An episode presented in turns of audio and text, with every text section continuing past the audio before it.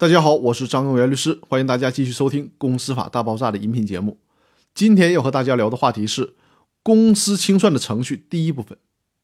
公司面临清算的时候，第一步就是通知公告。公司法的第一百八十五条第一款当中规定了，清算组应当自成立之日起十日内通知债权人，并于六十日内在报纸上公告。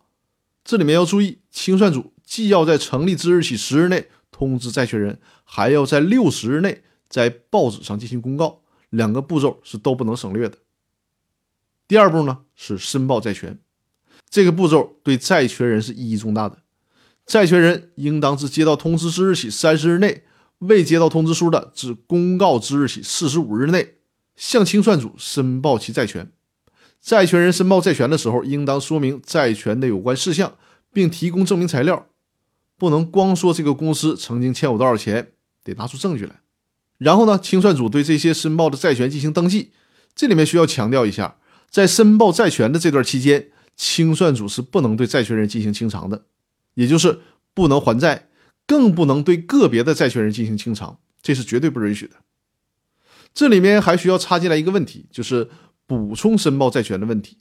在实践当中呢，经常出现债权人漏报债权的现象，很有可能是既没有收到通知，平时也不看报，所以说呢，压根儿就不知道这家公司清算这码事儿。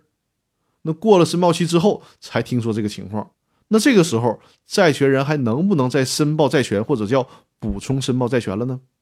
公司法当中没有给出明确的交代，因此最高人民法院在公司法的司法解释二第十三条当中做了规定：债权人在规定的期限内未申报债权，在公司清算程序终结前补充申报的，清算组应予以登记。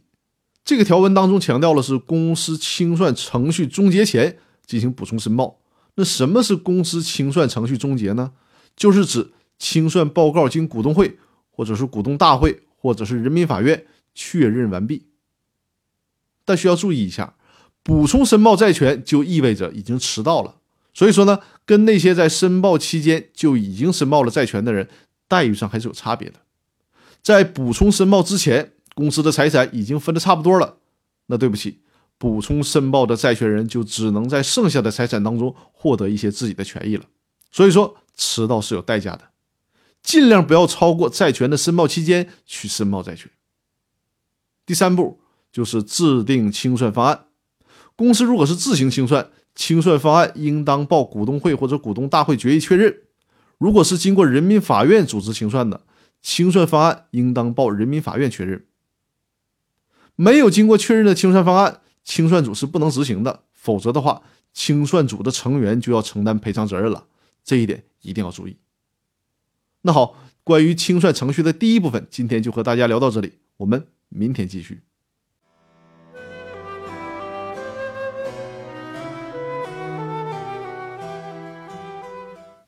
公司法大爆炸微信群采取邀请式加入，并且需要。付费入群，想加入公司法大爆炸微信群的听众，可以先加我的微信，然后我会把有关入群收费的公告发给您。待您付费之后，我会加您入群。我的微信号是五二幺五六三二，先加我的微信。我的微信号是五二幺五六三二。如果想付费进群，请加我的微信。